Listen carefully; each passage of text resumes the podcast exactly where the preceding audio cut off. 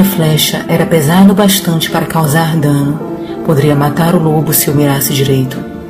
Se eu abatesse o lobo, a corça fugiria. Se eu abatesse a corça, o lobo iria atrás do meu pescoço ou da carcaça e destruiria quantidades preciosas de pele e gordura. Meu peito ficou tão apertado que doeu, e, naquele momento, percebi que minha vida se reduzia a uma pergunta: o lobo estava sozinho?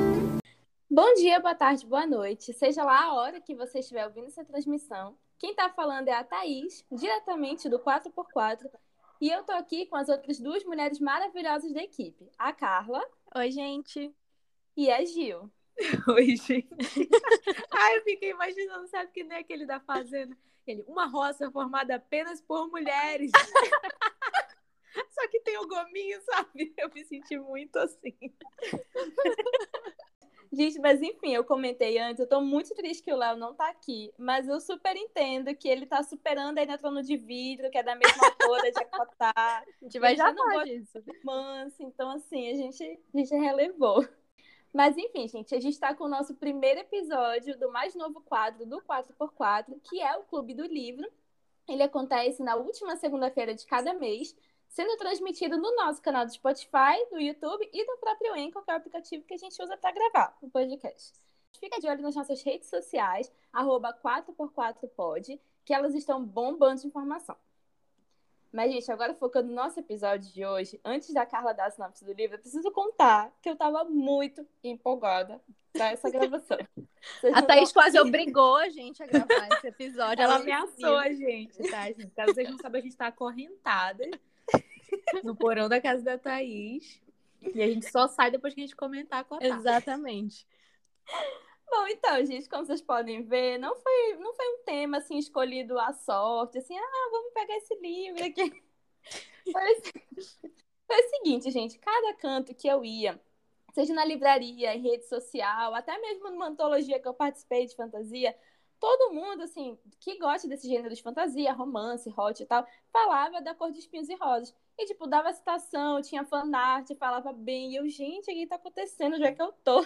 Aí eu, tá bom, vou ler. Nem que seja pra entender por que que fez tanto sucesso, que conquistou todo mundo. e ainda não gente, entendemos.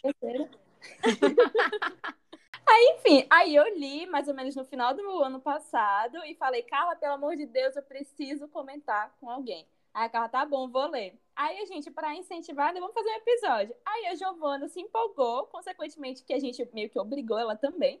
A gente quase obrigou Léo, mas não funcionou.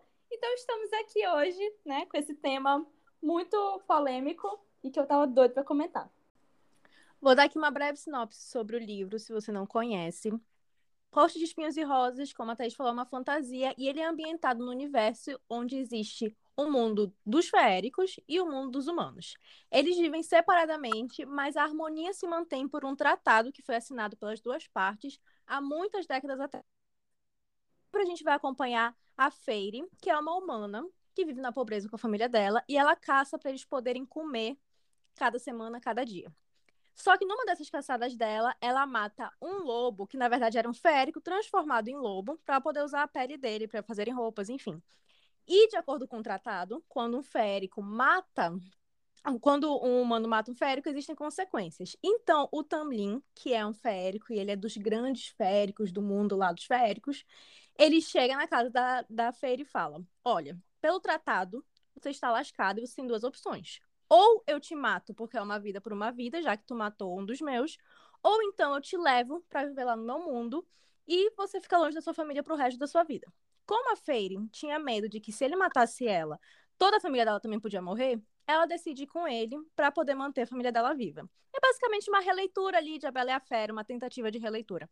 E aí a gente vai acompanhar a Fera vivendo no mundo esféricos e a gente vai tentar entender por que surgiu esse tratado e toda a mitologia por trás dessa separação de humanos e féricos. É basicamente isso.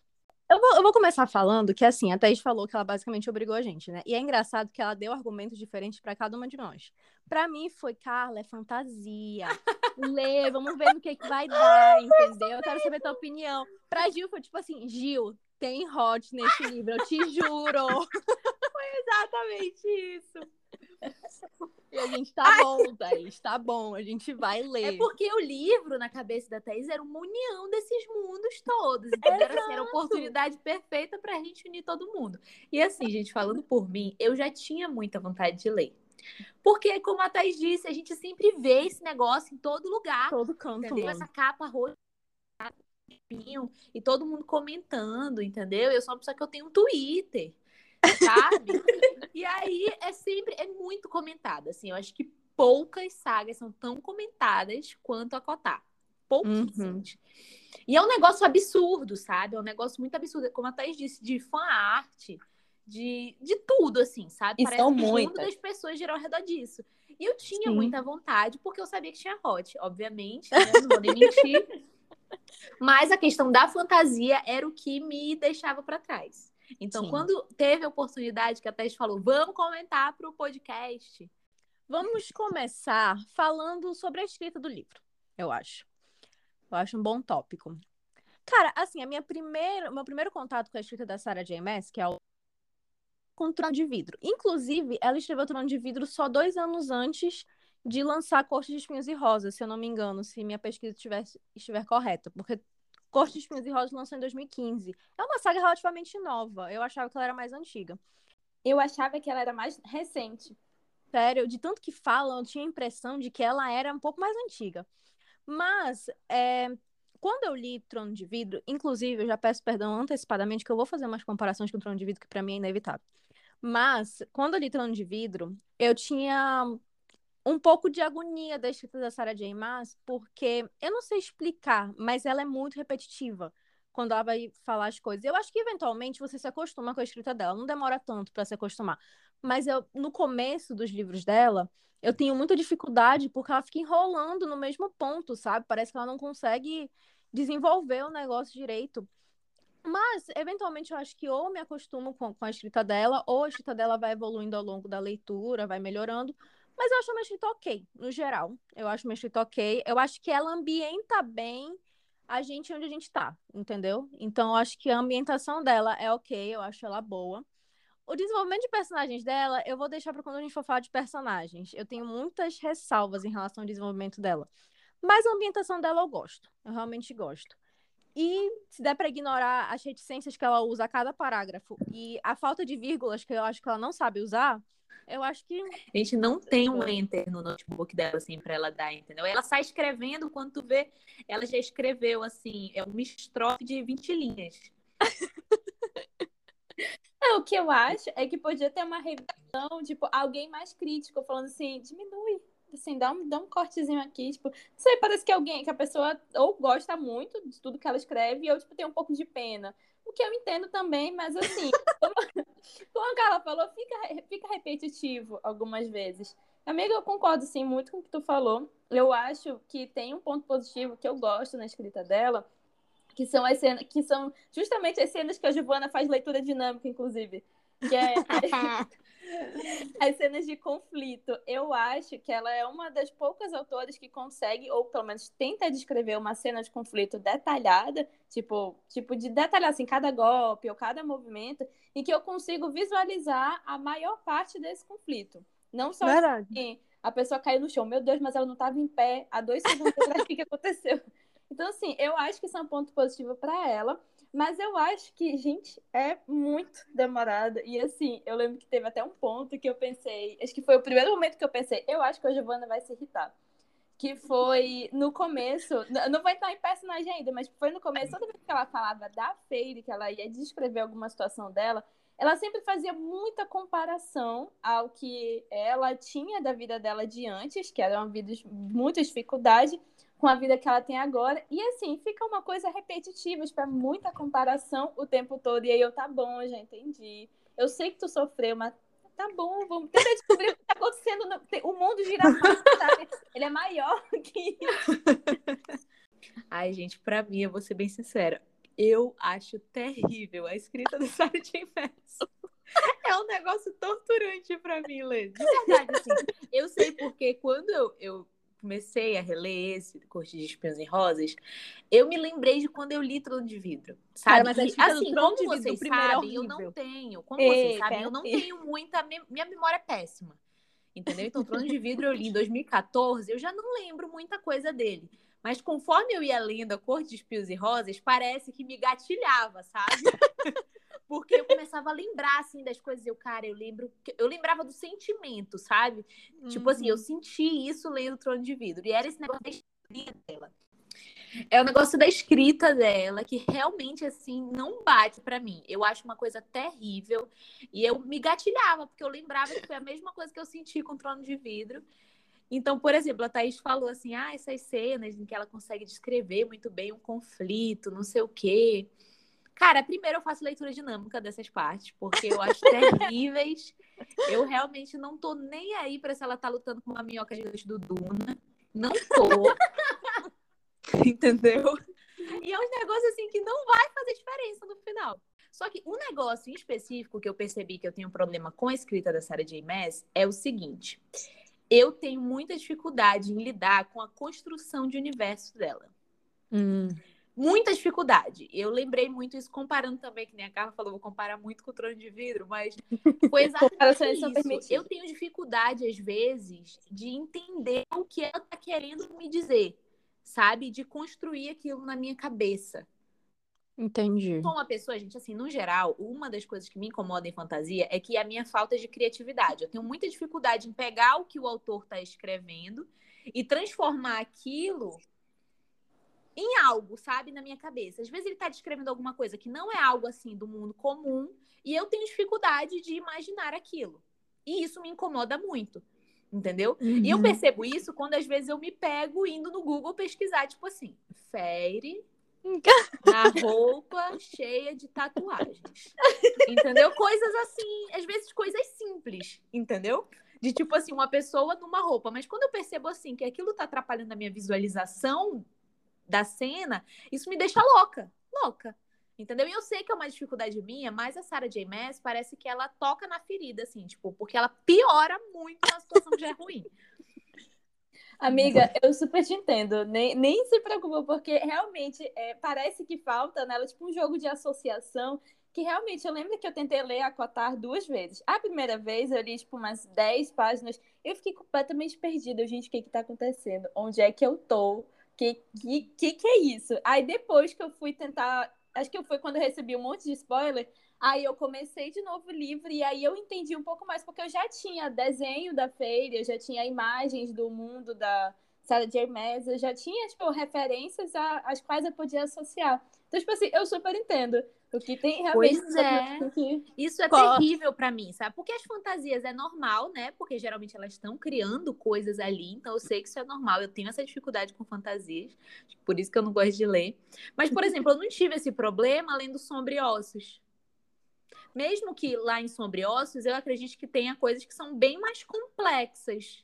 É verdade. Sabe? Mas eu consegui imaginar. Tipo assim, ela me descrevia de uma forma que não era, não parecia tão complicada e eu conseguia imaginar, sabe? Tipo, eu lembro de uma cena específica, não sei nem se é no primeiro ou no segundo, mas que ela descrevia o negócio de umas catapultas, não sei o que que ela usa para não sei o que. E eu conseguia, eu conseguia imaginar. Eu lembro que foi algo que, assim, acho que por isso que eu gostei tanto.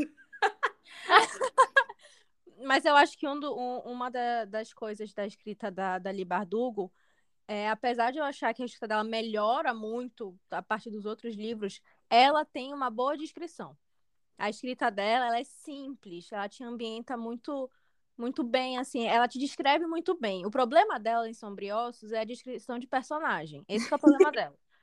Mas ela, ela descreve muito bem. Acho engraçado, corta um flashback para mim falando: a Sarah J. Maas ambienta muito bem a gente nesse universo maravilhoso. Eu acho que, assim, eu acho interessante a gente ter op opiniões diferentes de pessoas que estão acostumadas a ler fantasia e alguém que não está acostumado, porque, assim, para mim a ambientação era muito natural vindo na minha cabeça, principalmente porque eu acho que eu usei muito do que eu lia em Trono de Vidro. Tipo assim, muitas das coisas, principalmente do terceiro livro, em que é um livro em que ela já tá também no mundo dos elfos e tudo mais, tipo, a ambientação para mim era muito parecida. Talvez por isso que para mim é, Trono de Vida tem elfo. Tem elfos, amiga? Não, não acredito. Ainda bem que eu não continuei de ler essa bomba. Então, muita coisa eu pegava de lá. Talvez por isso pra mim não foi difícil. Mas eu também acho que ela não é uma pessoa descritiva de tu ver coisa grande. Sabe? Tipo assim, de tu ver um negócio incrível que ela tá descrevendo. Pra mim era uma coisa bem simples. Por isso que eu tenha gostado também. Pois é, eu acho assim, pra mim, entendeu? Uma pessoa que não tem, não lê assim com frequência coisas assim, porque ela descreve, eu vejo, eu percebo que ela descreve muito. Ela tenta. Mas pra mim ela faz de uma forma muito vazia, assim, sabe? Ah, Eu lembro sim. assim, uma que eu lembro muito claramente, assim, uma cena em que ela tenta descrever, mas que pra mim não, porque eu acho que assim, é uma coisa que vai me impactando de modo cadeia, sabe? Assim, ela tenta descrever o negócio, só que ela faz isso de uma forma muito vazia e não tão boa, entendeu? Eu acho bem ruim a forma que ela tenta descrever as coisas. E ela e ela tem essa mania, como vocês já comentaram, de que ela às vezes se prolonga muito num negócio. Uhum. Então, quando a pessoa faz um negócio ruim e se prolonga naquilo, aquilo automaticamente me faz querer ter uma leitura dinâmica daquilo que já piora um negócio que já tá ruim. Entendi. Entendeu? Porque É, eu perco o interesse. Eu tô muito chocada, porque assim, eu lembro que quando a gente conversou, vamos ler a Cotar. Aí eu tava atacando pau em Acotar. e- Só que isso foi em dezembro. Aí eu tô ameni... depois dos meses, eu comecei a amenizar. A Carla fez duas páginas de anotação e a gente tava na cabeça. Não, a Gil vai gostar desse livro. Tenho certeza.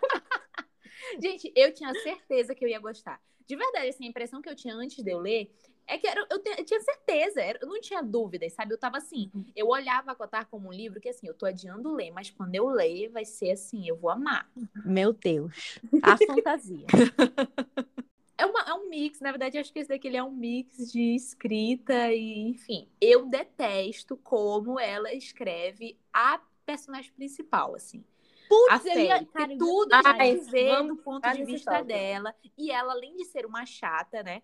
Algumas Ai, pessoas, assim, que leitora de fantasia, beijo pra minha amiga Letícia, disse que é, ela é conhecida porque as protagonistas dela são chatas. Gente, eu ia falar justamente isso. Ela tem a capacidade de fazer a protagonista insuportável. E, gente, não, Não eu, vou- eu tenho que falar, porque é uma cena em específico. Uma cena não, assim, é um. Várias cenas em específico que me incomodava muito. Que era quando, logo que ela chegou lá no mundo dos feéricos. E assim, gente, spoiler. Quando ela chega lá, ela começa a ser tratada que nem uma princesa, entendeu? Ela tá, tipo assim, vivendo a vida dos sonhos. Fui adotada por um rico e tô vivendo a minha melhor vida. Só que ela, tipo assim, tudo bem, eu entendo a parte de que ela não acredita naquilo e que ela sente que pode ter algo, algo de errado ali, até aí tudo bem. Só que, gente, ela cria uma implicância tão absurda com o Tanlin. Tão absurda. Gente, de assim, ele tá sentado na mesa de jantar tomando um vinho e ela, aquelas mãos são garras, na verdade, porque ele é o ser mais perigoso que eu já estive perto na minha vida. Só que ela faz isso de cinco em cinco páginas.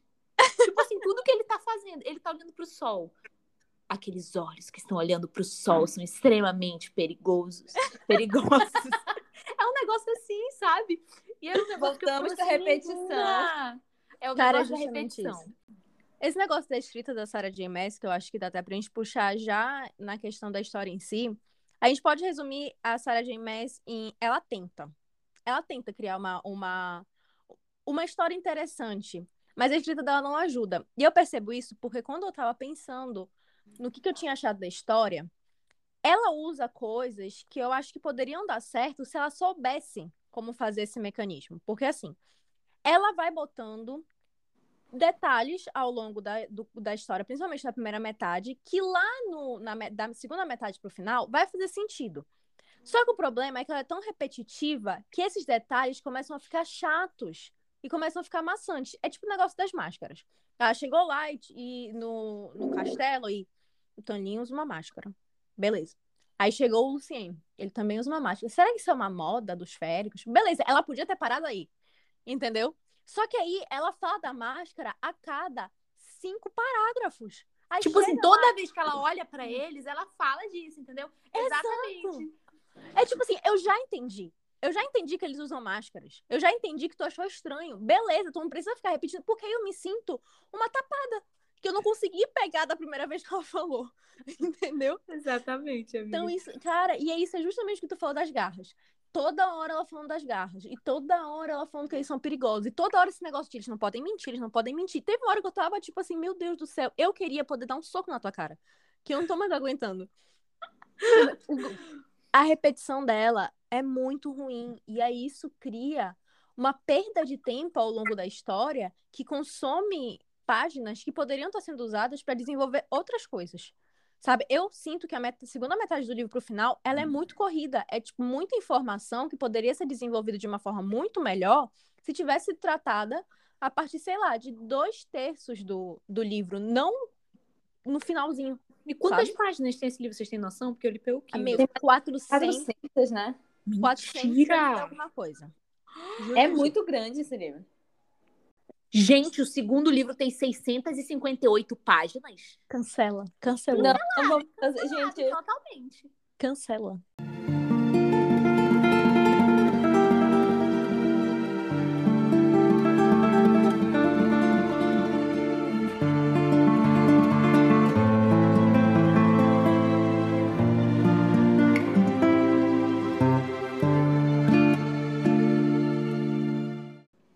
Então, gente, bora focar agora que uma coisa acaba levando a outra, né? Mas vamos focar agora um pouquinho nos personagens. Eu, em específico, o amor da minha vida, a melhor de todas, ironicamente falando. a- Ai, gente, eu, olha, eu juro pra vocês, eu tenho assim no meu coração, mas isso aí é da escrita dela, né? Se ela não fizesse assim, focada, eu, é em primeira pessoa, eu esqueci. É em primeira pessoa. É, Se não fosse em primeira pessoa, eu tenho a impressão de que o livro ia ser dez vezes melhor. Eu, eu tenho isso no meu coração, sabe? Tu, tu sabe o que eu acho mais triste? E a não, amiga, que Trono de Vidro é em terceira pessoa e, e a Selene é insuportável. É, mas pelo menos tu, tu reveza, entendeu? Chega, É. chega uma parte do livro que tem outros personagens que tu acha menos pior. Dá uma, uma respirada.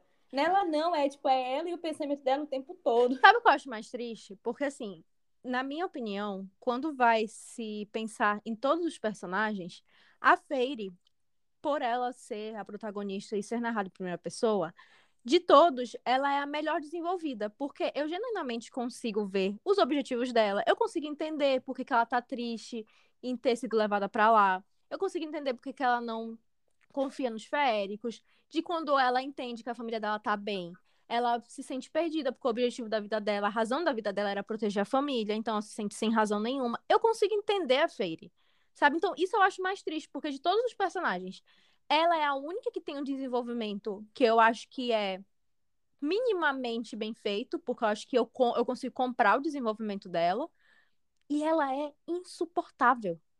Eu não aguento essa menina, entendeu? Eu tenho raiva de tudo que acontece com ela. De tudo que ela faz, na verdade, né? Eu, eu não consigo, eu não consigo aguentar assim, porque eu acho que sabe o que é uma coisa que tem em comum nas duas protagonistas da Sarah J. Maas? É que elas são autodepreciativas num nível que tu não tem mais pena, tu tem ódio. Sabe? Que é tipo assim, Cara. é porque eu sou patética, é que eu não sei ler, eu sou inútil, é que não sei o que, é que eu sou só uma humana. Eu fico tipo, meu Deus do céu, ninguém aguenta mais. No começo eu tinha pena, depois eu tinha raiva. Cara, eu tenho a impressão que a Sarah J. Maas leu O Príncipe Cruel antes de escrever. Porque ela tem um trauma de, das, dos féricos, que, que, que realmente é o que a Gil falou. É, tipo, é um trauma, assim, que tudo que o Tamlin fazia era, tipo, um, um ato de agressividade ou de humilhação.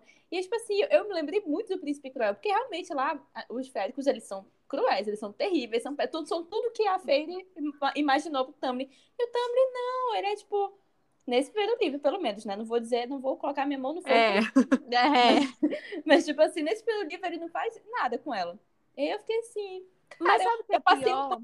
porque eu pensei nessa referência. Mas sabe o que é pior? Porque as dúvidas dela no começo, elas são completamente compreensíveis. Ela tá com a, com a, com a guarda, tipo, levantada, ela não confia neles. É compreensível. É que a forma como isso é descrito no livro começa a ser irritante, porque tu fica tipo a Gil quando, quando ela tava lendo, ela ficou bem assim, meu Deus, essa menina quer ser pobre pro resto da vida, ela tá irritada porque ela tá sendo bem cuidada, porque passa a ideia errada, eu acho. A ideia é, tipo assim, tu olhar pra feira e pensar, pô, eu entendo ela, ela, ela tá com medo de que façam alguma coisa com ela. Só que tu só pensa, tipo, cara, tu é muito chata. Entendeu? Tipo, aproveita o que tá acontecendo contigo, que não devia ser esse o pensamento, porque ela tá sendo mantida em cárcere privado. Mas não é isso que a gente pensa, porque é descrito de uma forma. É, entendeu? Ou então, pelo menos, descobre o que tá acontecendo, tipo, porque tem Ah. muita coisa a mais do que ela E, e, tipo, eu acho que não é nem culpa, eu não vou nem culpar a personagem, é culpa da autora mesmo, Sim. que queria focar nos problemas pessoais dela. E tá tudo bem, assim, a gente respeita, a gente Mas que focasse de uma forma certa, né? É, Que focasse de um jeito interessante, de uma, de uma forma mais profunda. Se fosse focar desse jeito, eu preferia que ela tivesse focado um capítulo só nesse negócio da feira e depois que acontecesse alguma coisa, sabe? Inclusive, gente, eu lembrei de uma cena que eu preciso comentar, porque eu preciso saber se é coisa da minha cabeça, se vocês também concordam comigo. Ou se discordam, porque discordam. Na cena que. Spoiler, gente. Que ela vai embora da Terra das Fadas, e aí ela volta, e aí ela descobre tudo, tipo, toda a verdade, por meio daquela empregada. Da Alice. Eu achei péssimo essa forma que a autora escreveu, tipo, de contar a verdade. Foi, tipo assim, pra mim foi o pior, assim, de todas as opções que ela Amiga. Gente, amiga, se eu fosse te descrever todas as partes de construção de história que eu achei ruim nesse livro, eu podia passar o resto da noite aqui, de verdade, assim, porque pra mim, Cara, Amiga, pra mas mim, era o ápice, entendeu? Era tipo eu momento anotei um tópico. da verdade. Eu anotei um tópico que dizia exatamente isso, que a forma como ela conta a verdade é tão broxante, tão broxante, que tu fica tipo, cara, não acredito que era isso. Não é a pior história que eu já li em toda a minha vida, eu já li livros piores. Né? Não é um grande livro, mas eu já li livros piores, eu já me submeti a coisas piores. Mas assim, eu fico muito chateada porque é uma história que ela tem muito potencial. A ideia por trás é legal, entendeu? Os personagens, se fossem construídos de uma forma melhor, eles seriam mais interessantes. Tem tanto potencial, mas a forma como ela é construída, a escrita não ajuda, a escrita torna chata. É que não é chato, não consigo bem encontrar a palavra. Mas a escrita torna ruim. ai, amiga. Porque assim, E é triste porque a gente sabe que a história tem potencial. Ela podia ter sido, tipo assim, muito boa. Eu realmente, por exemplo, eu fui pesquisar para ver se era realmente uma releitura da Bela e Fera e ela era. Ela fez com a intenção de ser uma releitura da Bela e Fera. E eu, pô, gente, do caralho, foi uma ideia muito boa. Mas, ai, enfim. Cara, eu, eu vou puxar uma ideia que a gente estava falando do Tamlin. E eu queria falar que o Tamlin, ele é um personagem. Quando eu terminei de ler, eu percebi que ele é zero desenvolvido. Sim. Amiga, rapidinho, deixa eu só falar rapidinho um negocinho sobre isso que a Thaís falou. De como ela descobre tudo. E pra mim, de verdade, assim, o problema não foi só como ela descobre tudo. Entendeu? Tipo assim, isso é um grande problema, porque foi absurdamente do nada ali um negócio besta, entendeu? Mas pra mim, a história também, entendeu? Porque eles criam todo esse mistério ao redor de o que que é, quem são essas pessoas que estão pra fora, o que que aconteceu pra gente estar nessa configuração ali Uhum. e essas coisas acontecendo. E quando ela conta a história, primeiro que é essa forma que ela conta através da mulher lá, é, nada a ver, mas tudo bem. Só que quando ela começa a contar também, eu achei um negócio tão besta, Uhum. tão besta a história. Entendeu? Que eu fiquei assim, ai, gente, não. E é tudo uma questão de momento. Porque se essa história tivesse sido contada no começo, eu teria tido uma reação menos ruim. Do tipo assim, era isso? Eu teria tido assim, beleza, é isso, vamos ver como é que vai se desenvolver. Eu sinto que a ideia era causar um impacto muito grande. E isso, e isso deixa mais triste ainda a situação, eu acho. Porque ela, da metade do livro, ela criando uma história falsa de, ai, tem uma praga. Ai, não sei o quê. Ai, isso vai se relaxar para o mundo dos humanos. E é a Feire vivendo em função dessa informação, sabe? Tipo, criando a vida dela naquele mundo em função dessa informação. Isso é quebrado de uma forma tão broxante, de uma forma tão rápida, que eu só olhei e falei assim, beleza, fez sentido o que estava acontecendo. Não é que não fez sentido o que estava rolando, fez sentido. Mas é isso que tá rolando. E aí depois, eu nem vou entrar no assunto agora, que a Amaranta também é uma vilã que tinha muito potencial, zero desenvolvida direito. É, e ela dá aqueles três jogos pra ela, me senti num videogame, Não, entendeu? gente, sim. Não, gente, olha. Essa questão toda da história do negócio da Maranta pra mim, o pior foi que, assim, tinha toda essa história da praga, que eu acho que foi construída de uma forma muito legal, e que quando ela quebra isso, a realidade é uma fofoca da revista Caras. Entendeu? E isso é muito triste, sabe? Porque do jeito que, né, tipo assim, eu entendo que ela quis fazer essa quebra de tipo, ah, é uma praga. Não, a praga é ela. Entendeu? Uhum. A praga é isso que ela tá ali. Eu entendi as metáforas. Tudo bem, eu entendi o que ela queria fazer. Mas não funcionou, ficou parecendo uma fofoca da revista Caras, entendeu? De tipo assim, ai, ela e a irmã dela, e aí matou, e aí ela teve um conflito. Parecia uma, uma fofoca de revista. É uma novela. Uma novela, um novela. novelão. E sabe o que eu achei- amiga? E, e sabe de tudo isso, o que é pior, assim, se já era broxante, isso fez com que, meu Deus, se eu tivesse negócio, teria entrado pra dentro. Entendeu? Porque quando ela me diz que a forma como ela conseguiu amaldiçoar a corte do Tamlin foi botando uma poção no suco deles, na bebida deles, porra, não, nessa hora eu travei o Kindle e falei, por hoje foi isso. E a gente Por hoje achava que não existia truque velho demais. A gente achava que assim, não, as pessoas são inteligentes, existem truques que são tão velhos que ninguém Cara. cairia nesses truques. E esse foi o truque dela. Não, e, e a justificativa pra ela ter colocado eles com, com uma máscara, eu achei tão ridícula, que é, ela sabe que os humanos são muito ligados na beleza, na aparência, então ela fez com que o, a humana não pudesse ver a cara dele. Eu fiquei, ah, tu E uma máscara, né? tipo assim, o Tanley fez muito melhor enfeitiçando a Fairy pra ver a mulher lá Exato. bonita, entendeu? Tipo, ele fez muito mais pela visão dos humanos do que com a poção, sabe? Tipo, vou colocar uma máscara. Agora, ela não vai conseguir saber que ele é um gato de olhos azuis e cabelos loiros. Não vai. Gente, é uma coisa assim, eu preferia que fosse uma praga. Entendeu? Eu preferia que fosse uma praga. Era muito mais interessante, era muito mais legal do que essa ser a quebra de expectativa. Porque aquela coisa eu entendi, não é que não fez sentido. Fez sentido, ela construiu o negocinho que lá no final tu entende a metáfora, tu faz sentido. Mas tão ruim, entendeu? Tão ruim. Que podia ter ficado do outro jeito. Eu acho que se ela tivesse tirado, assim, seis meses a mais escrevendo esse livro, ela tinha tirado alguma coisa da cachola dela, entendeu? Com Alguém teria dito, não faz isso. Alguém teria dito. É. E outra coisa, eu, eu tenho uma, uma questão que eu vou pular aqui para um tópico que eu queria muito falar, que é a questão do tom do livro. Que eu sinto que a Sarah J. Maas queria fazer uma coisa, mas só fica meio misturado, que é, que é o seguinte. Tem cenas que eu acho que são cenas que têm a intenção de serem meio brutais. Por exemplo, quando colocam uma cabeça decepada lá na estátua do, do Jardim do Tanlin. Quando eles torturam lá a menina e botam ela crucificada em cima do, do salão.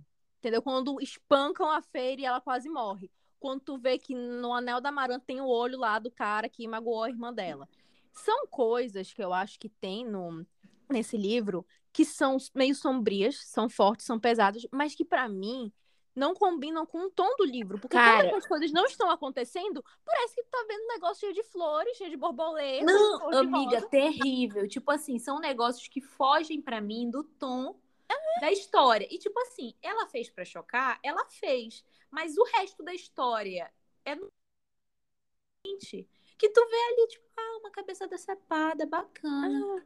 Ah, ela Eu foi torturada, tá queimada, pendurada na parede. Ah, tá bom. Tipo assim, não é o que te gera um impacto quando tu tá lendo, sabe? Tu De fica, te causa estranheza. Tá bom. É. Ai, a Fairy levou muita porrada e tal, quebrou o nariz e tal. Ela tá na merda, jogada numa masmorra. Ah, tá bom. Tipo, sabe um negócio que não, não te gera impacto? São coisas que ela fez pra impactar e que não te geram impacto. Porque É porque tu- perde ali. É porque é diferente, tipo assim, eu, eu não sei se na cabeça dela a ideia era, tipo, ah, eles não estão esperando por isso. Mas é diferente tu não esperar, mas tu tá nessa vibe quando tu tá lendo. Tu tá numa vibe de que tá num ambiente sombrio, tu tá num ambiente É de tipo pesado. assim, tu tá naquela expectativa de algo vai acontecer, eu não sei o Exato. que vai ser. Exato, entendeu? só que quando acontece, tu só fica tipo, o que que tá acontecendo? Isso acaba, tipo Entendeu? assim, de certa forma, acaba tornando tudo menos do que Cômico. realmente é, sabe? De tipo assim, tu vê que eles estão comentando sobre uma cabeça decepada que apareceu no jardim e tu fica, tipo assim, tipo, como se fosse, ah, passou um carro aqui do lado. Tipo, ah, Eu ri da é cabeça. isso, ah, uma cabeça decepada. Ah, tá bom, então. Se você tá dizendo que é uma cabeça decepada, então é uma cabeça decepada.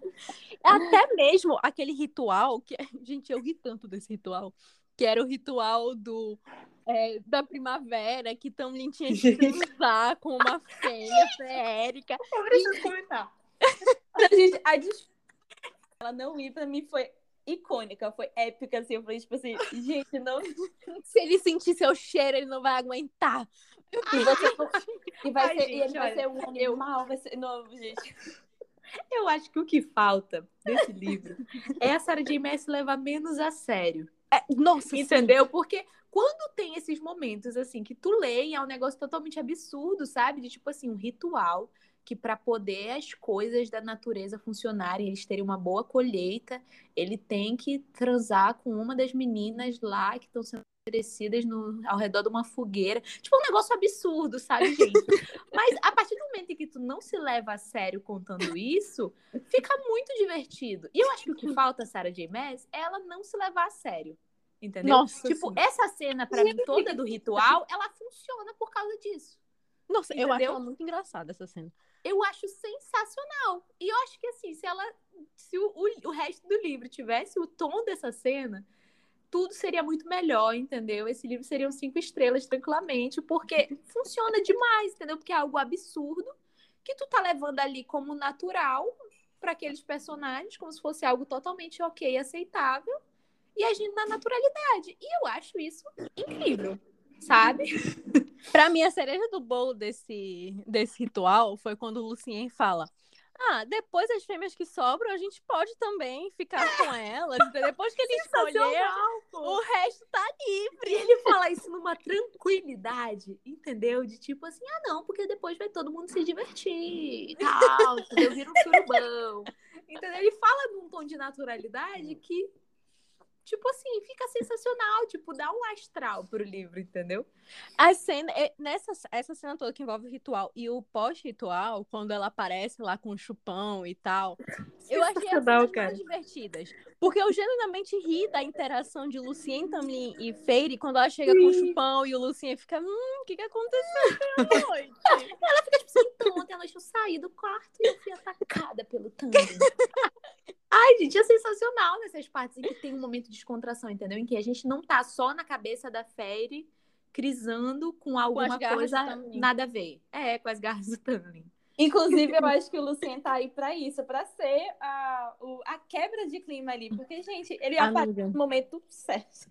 Amiga, o Lucien, ó, eu falei tudo de desenvolvimento de personagem. O Lucien não é desenvolvido, mas eu gosto dele de graça. Ele, Sim, ele eu é mais gostei dele. desenvolvido que o Tumblr, mas não porque Puta, ele é desenvolvido, mas por conta da fala dele. Tipo, ele te entrega muito pelo que ele fala, pelas expressões. O Tumblr não. Tipo assim, realmente, eu termino o livro, não conhece o Tumblr. Tu não E sabe quem ele é. Não, e é tipo assim, o, o que eu, eu terminei com a conclusão de que assim, beleza, o amor deles é verdadeiro, todo mundo, cara, mas eu não conheço ele. E eu Ai, assim, gente, eu acho que a gente sabe sim quem ele é. Ele é um homem gostoso vazio, entendeu? Isso é o que a gente mais tem aí, né?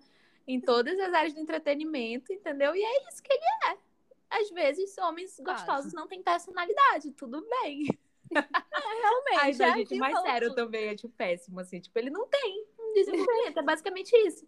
Porque nos momentos que a gente vê ele, ele tá sempre vivendo em função de agradar a Fairy, entendeu? tu não De, tipo, sabe assim, se ser realmente legal é com ela. É. E essas coisas, sabe? Tu não vê ele sendo, sei lá, tendo algum interesse, tendo alguma motivação, tendo algum, sabe? Ele vive ali em função de ser o cachorrinho dela. Por um tempo depois, inclusive, tu não sabe se ele fez isso porque ele realmente gostava dela ou ele queria conquistar ela porque ela precisava se apaixonar por ele pra poder salvar a corte. Entendeu? Cara, eu não fiquei com essa dúvida, sabia? Eu não fiquei. Agora tipo, assim, na minha cabeça, ele, ele, tipo assim, na minha cabeça ficava claro que ele queria de início. Era o objetivo dele, né? Tanto que ele ameaça ela pra ir lá pra casa dele, mas que depois ele tentou criar algo assim. Tipo assim, gente, na minha cabeça, ele é literalmente aqueles caras bonitos e bobões, assim, que não tem um neurônio na cabeça que a gente vê nesses filmes, assim. Tipo assim, era assim que eu via ele, entendeu? Porque assim, no começo ele faz essa chantagem pra fazer ela ir lá por causa do tratado, depois ele fica tipo assim: "Você quer um vinho? Você quer uma comidinha? Vamos dar uma volta pelo castelo? Você quer que eu faça um tour pra você?" Mas, Tipo assim, uma Mas coisa bem abestada. isso não é personalidade do par romântico da protagonista. Nunca é, porque não conquista o público. E aí o que me irrita, vou chegar no ponto que mais me irritou da história inteira, é que assim, a história, o primeiro livro, gente, não vou falar dos outros porque eu não tenho respaldo para falar dos outros. O primeiro livro gira em torno do amor entre o Tamlin e a Fairy. Basicamente, tipo assim, ela odeia ele no começo, depois ela cede, e aí a metade do livro pro final é ela tentando provar pra a Amaranta, né? Sim. Que ela ama o Tamlin e que ela vai salvar ele. E aí, tipo assim, é o, é o ponto, assim, que, na minha opinião, a autora mais toca. Tanto que, tipo, é a solução do enigma, é um monte de coisa. E assim, a prova, eles se amam de verdade. E termina, tipo assim. E aí eu fico, tá bom, tu passou o livro inteiro tentando me convencer, porque realmente ela tava tentando me convencer de que eles se amavam, porque eu era do Tumblr e odiava a Fairy. Beleza, terminei, terminei levemente convencida, porque depois de tudo que eles fizeram, já não vou detalhar o final, mas tipo, depois de todo aquele final, no Uhum. mínimo eu esperava que eles fossem viver felizes para sempre. Pra eu ver a sinopse do segundo livro e ficar, não acredito nisso. E é tipo Eu não assim, sei já a sinopse. a, a sinopse é tipo assim, ela tá. Eu, eu, eu, eu vou falar o que eu lembro da sinopse, que ela tá lá com o e tal, mas ela tem que cumprir aquele acordo com o. É, eu imaginei que o segundo fosse ser isso. Entendeu? que Porque finalmente eles têm que meter alguém seguinte. bacana no livro, entendeu? E o Ryzen, ele é o maior. É o papacito, respeita ele. Ele é o homem mais bonito desde Darkling. Entendeu? Ele é o maior eu desde Darkling. de você. Tanto que, tipo, na sinopse fala, ela fala que tá feliz com o Tamlin, mas ela não sabe explicar por que, que ela se sente mais à vontade com o Hyacinth. Eu É entendo, todo mundo prefere ele. Ele é. melhor. Mas então, pra que, que ela me passa o livro inteiro tentando botar na minha cabeça que é o amor verdadeiro existe entre o Tamlin e a Fairy? Concordo. Não, e o melhor é que eles fazem isso no primeiro livro, ao mesmo tempo em que a gente vê ali que naquela segunda parte, no final, ela já Claramente tá tá rolando, entendeu? Tá- cara, Tá rolando. o, o Ryzen tem, Tá mais- rolando. tem mais química com a Fairy em poucos capítulos do que ela tem com o Tamlin um livro inteiro. Gente, até porque é, ma- é porque foi mal construído esse negócio Sim. dela com o Tani. Não só, tipo assim, de ela não dar uma personalidade pra ele, de ela não criar um personagem pra ele, só dar um nome e pronto, né? De ele ser bem vazio. Mas a questão até de como ela faz a transição de, tipo assim, a Fairy não gostar dele, ter medo dele, pra depois ela tá apaixonada por ele. É um negócio que acontece muito rápido. Não há um Exatamente. desenvolvimento daquilo. É um negócio que é de um dia pra noite. Um dia ela acordou e pensou: vou tratar as pessoas bem e vou parar de ficar pensando nas garras dele. E aí foi isso. O que eu entenderia, inclusive, pra ela ficar com Hyacinth, se ela não tivesse forçado o caralho do amor verdadeiro o tempo todo no livro. Tipo assim, eu me Cara. senti forçada a engolir. Eu, gente, eu não quero. Eu não quero engolir. Não sou Cara, mas eu, eu ia entrar. tu- tudo é uma questão do desenvolvimento ruim que essa mulher tem.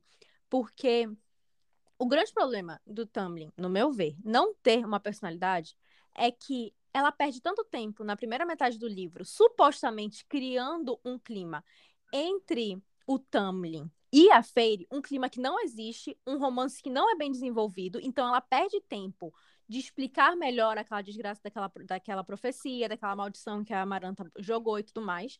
E aí ela faz com que o Tamlin suma no na segunda metade do livro, porque ele tá lá, mas ele não tá lá de verdade, ele tá lá sentado naquela, naquele trono Terrível. Ela tanto não queria dar uma personalidade pra ele que ela deixou ele calado. falar nada. Era mais fácil. Entendeu? E aí, tipo assim, no tempo que ela tinha, que ela poderia tentar desenvolver esse laço que eles têm juntos, porque a Fairy tá lá pra, literalmente quase morrendo pra salvar um Tamlin, ela cria uma relação muito melhor entre o Riz, porque nós somos íntimos, no- entre o Riz e a Fairy. Entendeu? E sabe o que é pior? Porque a gente não sabe toda a história do Riz. E mesmo assim, a gente tem mais simpatia por ele do que a gente tem pelo Tumblr. E olha que o Riz apareceu de uma forma muito ruim nesse livro. Porque ele foi escroto no começo, entendeu? Eu fiquei puta com ele no começo. E eu É perdoei tudo que ele fez depois. Ele quando... nunca errou, cara. E depois eu perdoei tudo que ele fez. Entendeu? Porque eu sou hipócrita. Quando se trata de Cara, personagens assim, de eu acho que se ele decepou uma cabeça, é porque ele tinha Ele tinha os motivos dele. Ele tinha os motivos dele, entendeu? Ele é um cara traumatizado com um passado que a gente não conhece. Então, Teve uma infância difícil. Teve uma infância difícil, com é, certeza. eu vou tirar uma pausa do meu feminismo pra defender o Ryzen, gente. Enfia o feminismo no cu e tô defendendo o Ryzen. Como tá sempre, né? Um clássico. Giovana. Eu não perdoei, confesso. Eu acho que ele foi muito escroto no começo. Não perdoei, ainda ficou entalado aqui. Mas é, é fato que ele tem mais química com a Fairy do que Mas, a amiga, sabe qual é o problema de, de inclusive, eu ter perdoado ele? Hum. Foi o seguinte. É... O Tumblr é tão mal desenvolvido que eu fiquei tão puta que eu prefiro que a Fairy fique com qualquer outra pessoa. Fez com que eu gostasse mais. A Fairy ficando com o ator no final do próximo livro. Cara, ela fica com ele, é melhor. Ai, gente, não. O Ryzen, pra mim, ele nunca errou, sabe? Assim, não teve nenhum momento em que eu fiquei assim, ai, não, desgosto disso aqui dele que não dá pra perdoar. Não, entendeu? Talvez eu esteja propensa a relacionamentos tóxicos, mas também. Gente, agora sim, a gente tacou pau em vários pontos, né? Eu tenho um ponto positivo pra falar do livro. Ih, já chegamos nos elogios, eu não tenho mais. Tem elogios. É, é só pra dar um- uma pausa, entendeu? Uma respirada, porque eu tenho certeza que eu vou falar mal daqui a pouco. É, é uma cena, na verdade, é a cena do final, que é que a, a Fairy consegue é, vencer os três desafios da Amaranta, mas a Amaranta fala, tipo assim, não interessa, eu, eu que mando Gente, mas aqui. tá- amiga, eu só queria fazer uma. Isso tava tão. Gente, vocês Tá não bom. acham que ela pegou o plot de Coraline pra poder fazer esse negócio? Porque eu me senti assistindo um Coraline feérico, assim, de verdade. Assim, tipo, eu vou te dar essas três atividades que você vai fazer na lua cheia pra poder você conseguir se livrar e eu não colocar botões no seu olho. Tipo, eu me senti assim. Eu senti Eu uma senti vibe. no jogo Eu de acho que ela videogame. usou muitas referências pra fazer esse livro. Tipo, de várias referências. Inclusive, eu vi referência de Instrumentos Mortais e Príncipe Cruel aí, nesses dois livros. Que eu fiquei, gente. Pela misericórdia, gente. É Até Só clássicos. me senti levemente assim na Pedra Filosofal, que eles têm os desafios da poção e tal. Eu Mas enfim, o elogio. O elogio é, é, é unicamente a parte que ela finalmente descobre o enigma. E aí Tem termina coisa que eu ela faço fala- sobre esse enigma. o, o, o enigma é ridículo. Mas enfim, ela termina falando da resposta pro enigma. E aí, tipo assim, foi o tipo de cena que, assim, de um capítulo pro outro, eu consegui visualizar perfeitamente, assim. Foi uma cena que, sendo bem sincero, foi bem descrita. Que é a cena que ela, que a Fairy morre, a, Uhum. e a, a, a Amaranta tá olhando ela, e aí é o momento que o Lucien tira a máscara, e aí, tipo, o Tamlin vai pra porrada pra cima dela. Tipo assim, Eu gostei dessa cena também. Eu consegui, consegui enxergar também. Até um silêncio, sabe? Eu gostei da atmosfera que ela fez. Foi uma Eu das também. Inclusive, eu acho que o Tamlin matando a Amaranta po- podia ter durado mais. Achei muito rápido. Ainda bem que foi rápido. Não tenho paciência pra essa mulher descrever. Não dá ideia pra ela, Carla. Não dá ideia. Mas eu eu Agora o também gostei. resto, depois disso, já foi. Eu pensei, nossa, vai ter um final bom. Não.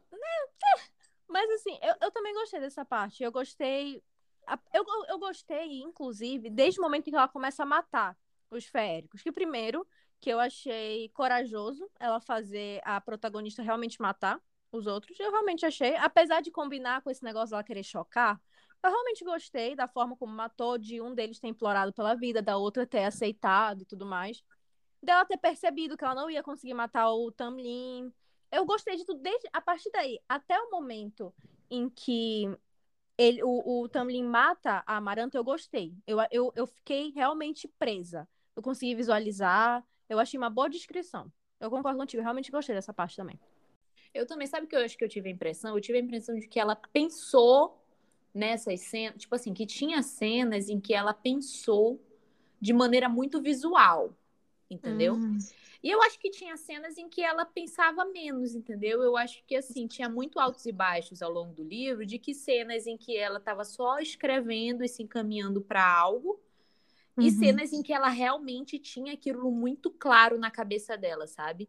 Porque realmente essa cena do final, assim, quando ela pega para essa parte do final, era muito visual. Eu consigo imaginar aquilo num filme, numa série, Uhum. entendeu? Numa tela. É muito fácil de você imaginar aquilo numa tela.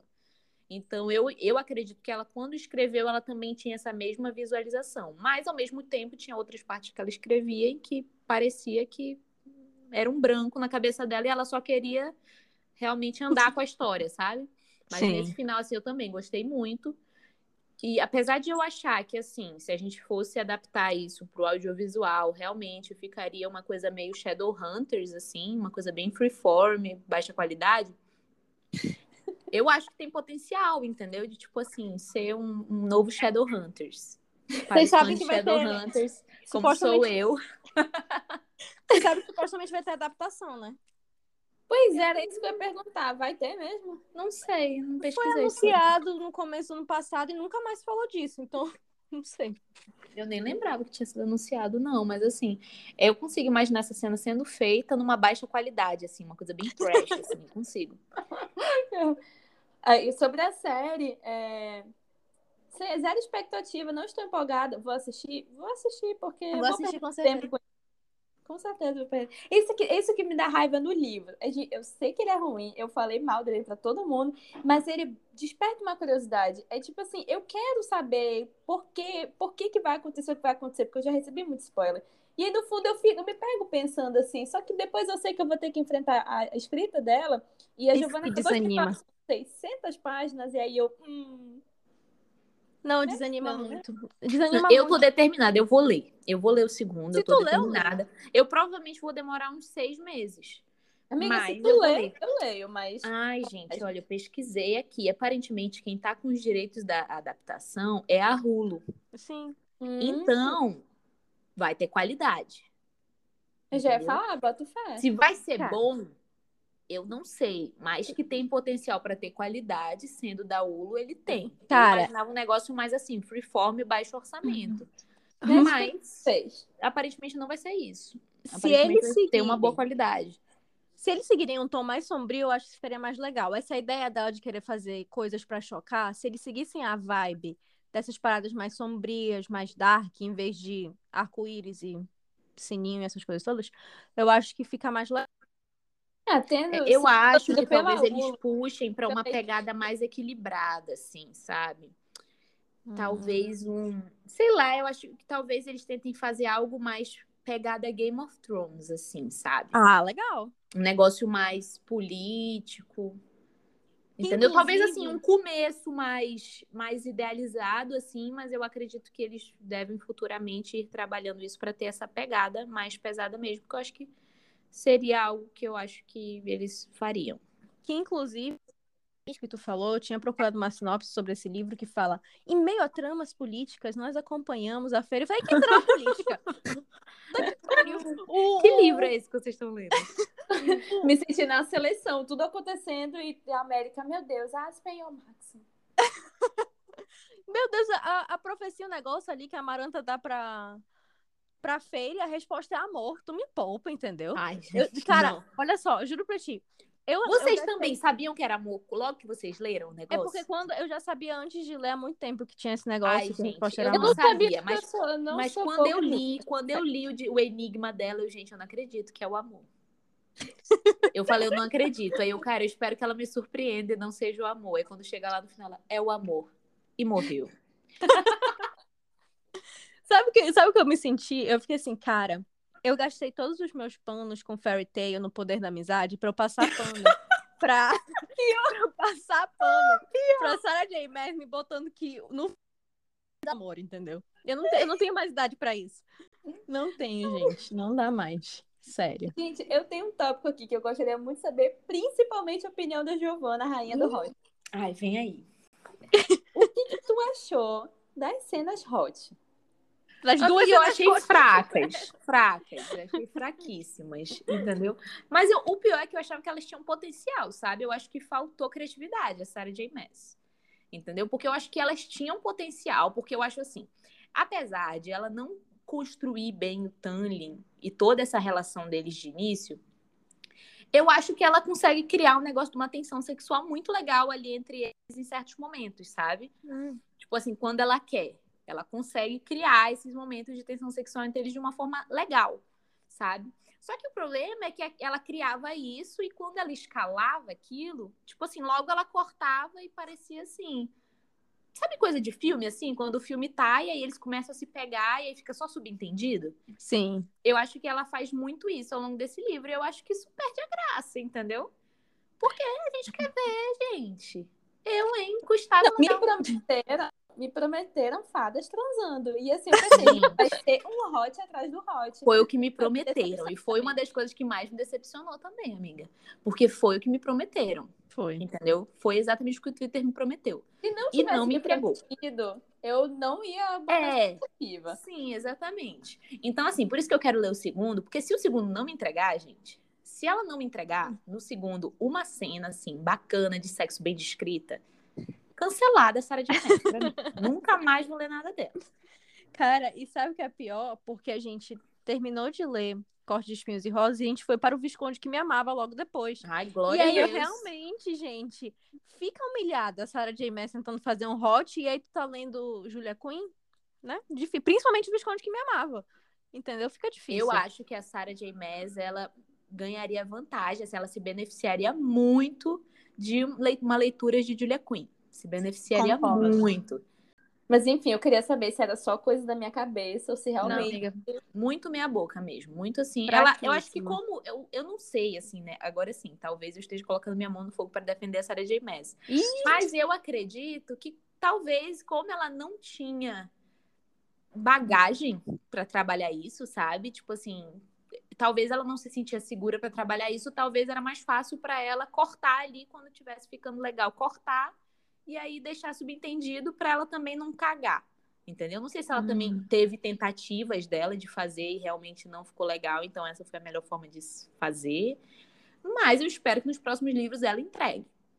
tenho medo de nos próximos livros ela não entregar nada, porque as pessoas me fazem uma propaganda dessa, desse capítulo 55 do último livro de, de Acotar, que, que eu tô esperando, gente, eu tô esperando eu precisar ir tomar banho depois de ler esse, esse capítulo, entendeu? Se eu fosse ler. eu não espero menos que isso, porque é um negócio, tipo assim, o hot dos hots. É o capítulo 55 do último livro. Eu fico, gente, se vocês consideram o primeiro livro um grande hot de fadas, eu não consigo acreditar que o capítulo 55 vai ser grande coisa.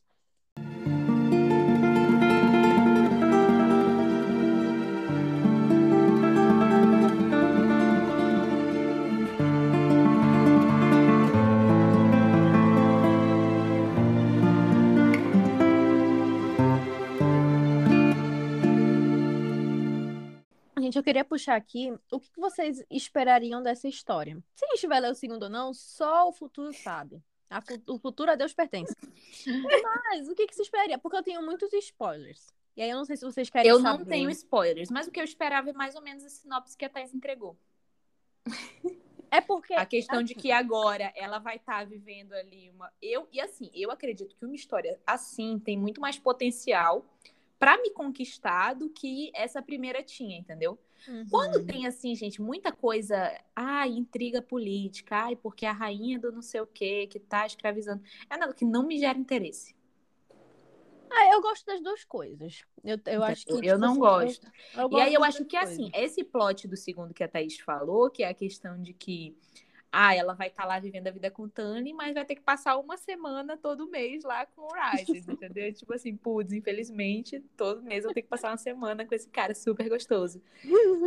Eu acho mais legal, é mais o tipo de coisa que me interessa. Entendeu?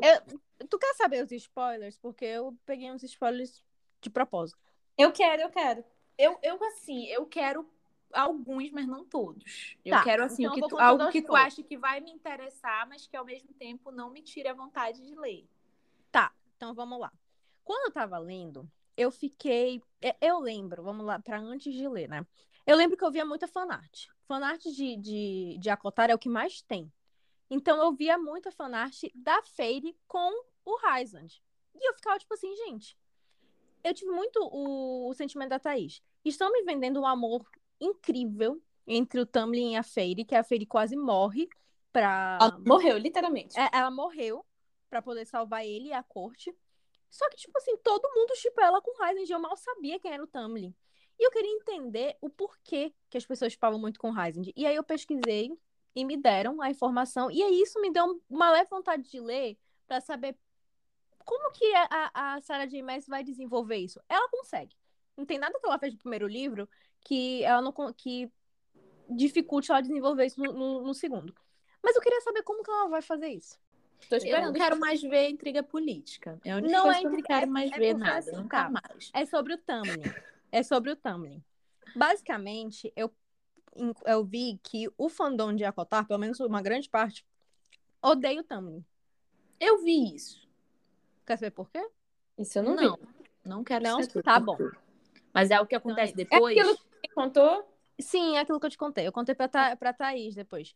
Mas. é, Quem tá ouvindo a gente, o que que é? Não vou contar, mas é basicamente, tipo assim, existe um motivo pra as pessoas chiparem muito ela com, com Ryzend e não com Tumblr. É isso. E eu Que fiquei não é curiosa. só o fato de ele ser um bad boy clássico. Não, não é só isso. Tá. Que conta alguma coisa a mais. É, e aí eu fiquei, tipo assim, isso genuinamente me deu vontade de, de ler. Uma, uma leve vontade, também não é pra tanto. Mas me deu uma leve curiosidade. Tipo assim, "Hum, como é que ela vai fazer isso? Porque eu já gostava mais do Ryzen do que eu gosto do, do Tumbling. E aí eu quero saber como é que vai se desenvolver essa ideia dela ficar mais próxima do Ryzen, dela desenvolver sentimentos com ele, por ele e tudo mais. Então, tô curiosa. Se eu vou ler ou não, como eu disse, o futuro a Deus pertence. Cara, o que eu tô esperando, assim, realmente, eu não sei se eu vou ler. Eu acho que eu só vou ler. Eu só leria se a Giovana me convencesse a ler. Então Vai, vamos ver, galera. Vem aí. Se liga Mas- aí. Mas, enfim, o que eu espero, assim, do fundo do coração, é que a Feira apareça menos. Que eu sei que não vai acontecer mais. Que se ela Um aparecer sonho.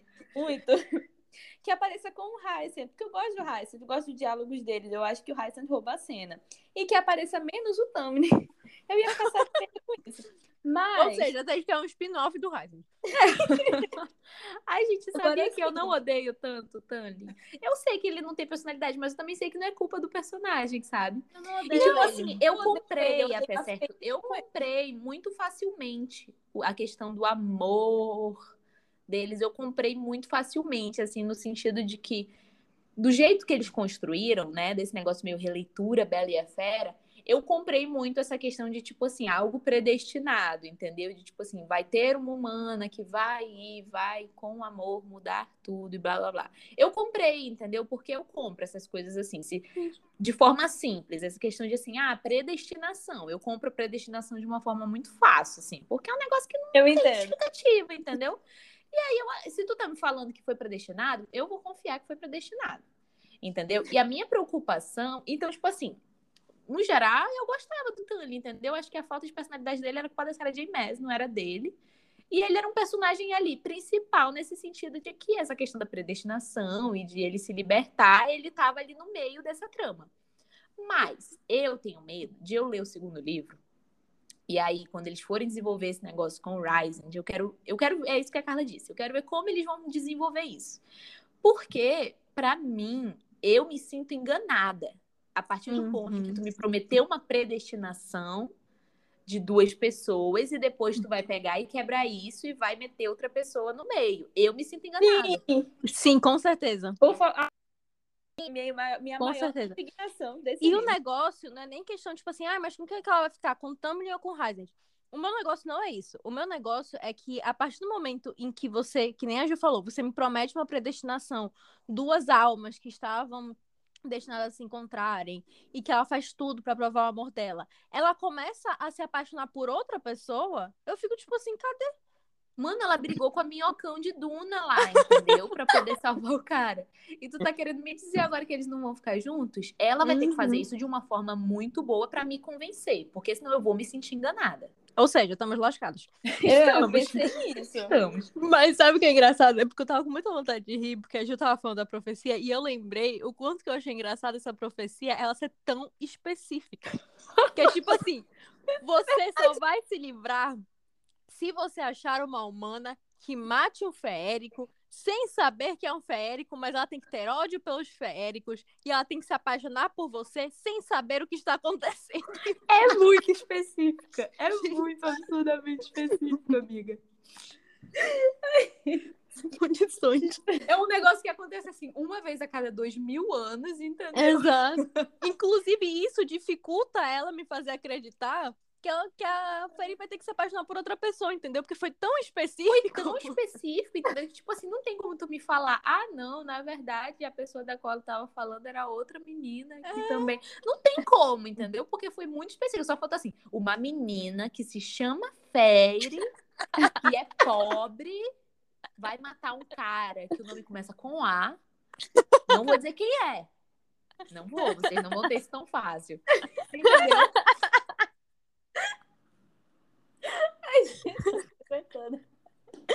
Muito bom. Ai, mas eu acho que é isso. Mas tem uma outra coisa que eu espero também, não que eu vá ler, vou esperar a Giovana me contar.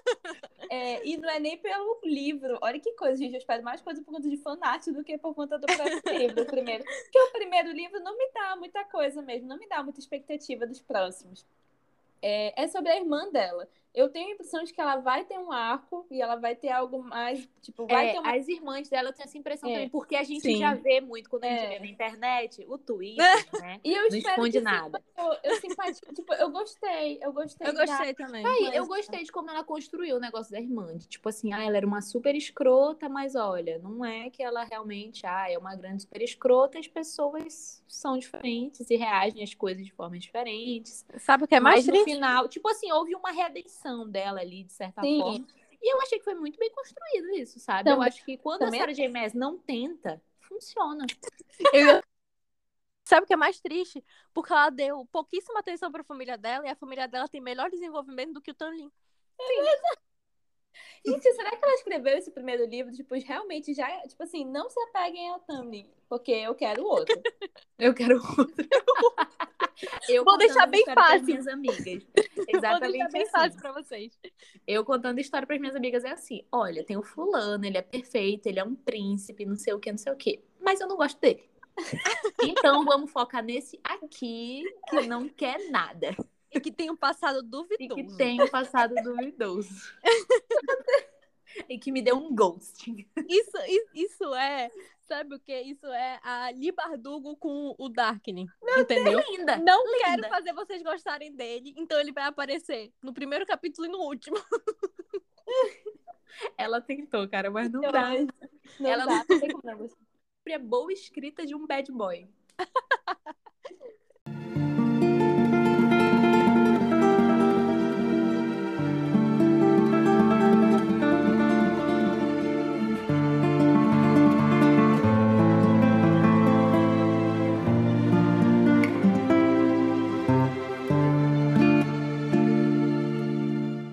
Então, gente, vamos para as considerações finais. E eu vou começar dizendo que foi uma quebra muito grande de expectativas para mim esse livro, porque eu achei que eu fosse amar. Eu tinha na minha cabeça que eu ia amar esse livro. Eu não sei porquê, gente, sabe? Assim, sabe quando a gente se ilude com um boy que não presta? É assim.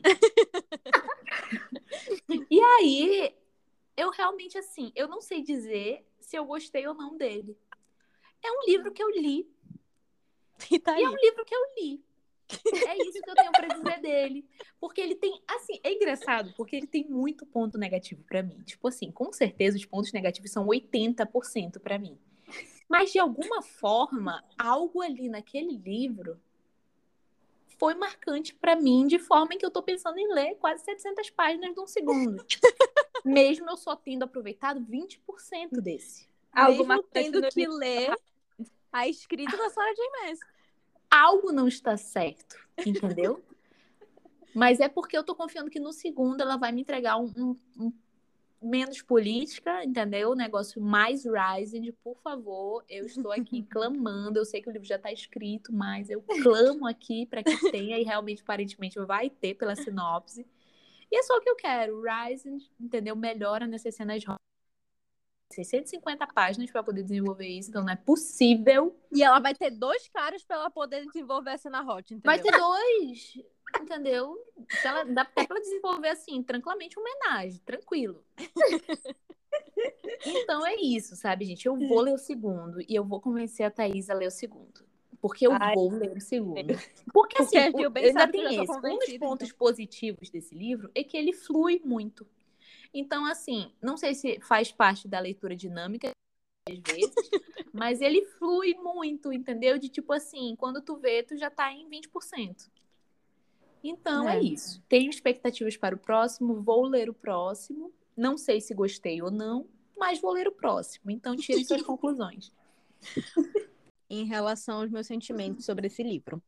Porque eu comparei pouco a Trono de Vidro, eu achei que eu ia comparar mais, mas aqui no final eu vou fazer uma comparação. Ao mesmo tempo que eu achei o primeiro livro de Trono de Vidro bem mediano, bem, bem ruizinho, eu quis muito ler o próximo, porque alguma coisa me fazia ter vontade de saber o que, que ia acontecer. E é o que eu sinto em relação a Cor de Espinhos e Rosas. Eu achei, se eu fosse dar estrelas, eu acho que eu daria duas estrelas. Tem potencial, mas foi, foi ruim. Mas eu tenho vontade de saber o que, que vai acontecer. Talvez porque eu tenha me apegado ao Heisend. Talvez por causa dos spoilers que eu já peguei e eu acho que por esses spoilers eu acho que a história pode se tornar mais interessante. Mas eu tenho vontade de, de ler o segundo. Eu acho que é uma um mix de sentimentos a minha relação com a escrita da Sarah J. Maas, porque ao mesmo tempo em que eu não gosto da escrita dela, a escrita dela tem alguma coisa que faz eu ler rápido. E olha que eu não faço leitura dinâmica da Gil. Eu realmente leio rápido. Ah, eu faço. tipo assim, mas eu sei que eu leio rápido mesmo sem a leitura dinâmica, entendeu? Porque no começo, quando eu li a primeira vez, que eu peguei a amostra do Kindle primeiro, eu não estava fazendo leitura dinâmica, eu estava realmente lendo e mesmo assim fluiu muito tranquilamente, sabe? Eu acho que talvez, mesmo com todos esses erros de escrita que ela tem em relação a desenvolvimento de história, ela narra de uma forma tão simples que tu só vai, tu vai lendo. Entendeu? Tu pode achar maçante em algum momento, mas quando tu começa a achar maçante, tu já leu mais do que tu achava que tu tinha lido. Então, isso tem que ser um ponto positivo em algum aspecto, e pelo menos é nesse aspecto, que você lê rápido. É, eu acho que eu, eu, eu continuo dando duas estrelas para esse, esse livro, e ele é um livro que costuma me deixar triste porque eu vejo muito potencial nele. Ele tem uma história que poderia ser muito legal, ele tem personagens que têm muito potencial, mas ele não é bem desenvolvido em quase todos os aspectos. Acho que foi esse o resumo que eu peguei de tudo que a gente falou aqui. Ele tem é, pouco desenvolvimento, que eu espero que talvez no segundo livro ela melhore isso. Ela melhorou isso, na minha percepção, no segundo livro de Trono de Vidro. Thaís também já não concorda comigo, mas é cada um com seu. é, tem esse desenvolvimento e eu espero que tenha no segundo, porque a Gil já me convenceu a ler, então quando ela ler, eu vou ter. Ai, só pra comentar, eu também, assim, triste quando eu vejo uma história que eu vejo que tem potencial, até porque eu botava muita fé nesse uhum. livro. Eu, de verdade, eu achava que eu ia amar. Mas as minhas estrelas eu vou pôr duas e meia, porque como assim, realmente, gente, eu tô muito assim, 50-50 se eu gostei ou não.